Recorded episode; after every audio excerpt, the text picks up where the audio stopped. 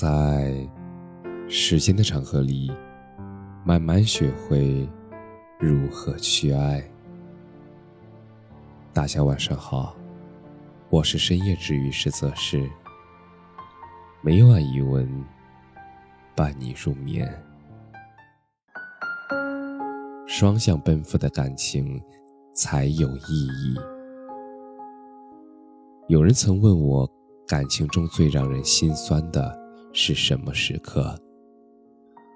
我想，也许是你付出了所有的温柔，但在他眼中依然看不到自己；是你朝他走了九十九步，而他连最后一步都走得犹犹豫豫。听过许多的故事，见证过许多人的爱情。但我始终觉得，爱要等待奔赴，单向奔赴的爱是最令人难过的，因为一段没有回应的感情中，你所有患得患失、心里的潮起潮落，也注定只能自己一个人。然而，在喜欢的人面前，谁不希望能够做回一个孩子？冷暖悲欢有人疼，欢笑落泪有人懂。不需要故作坚强，更无需努力克制。听过一句话说：“双向奔赴的感情才有意义。”你坚定地走向我，我热烈地回应你。而最简单的幸福。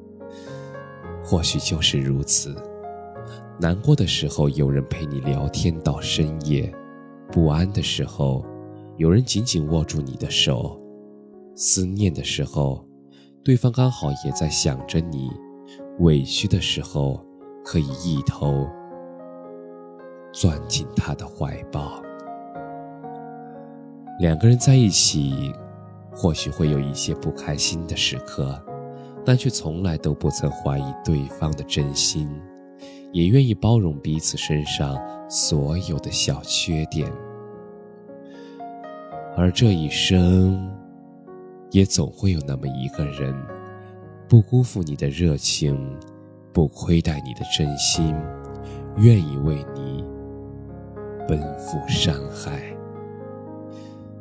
和他在一起。就是最好的余生。愿有人赠你坚强铠甲，也护你温柔软肋。感谢你的收听，晚安。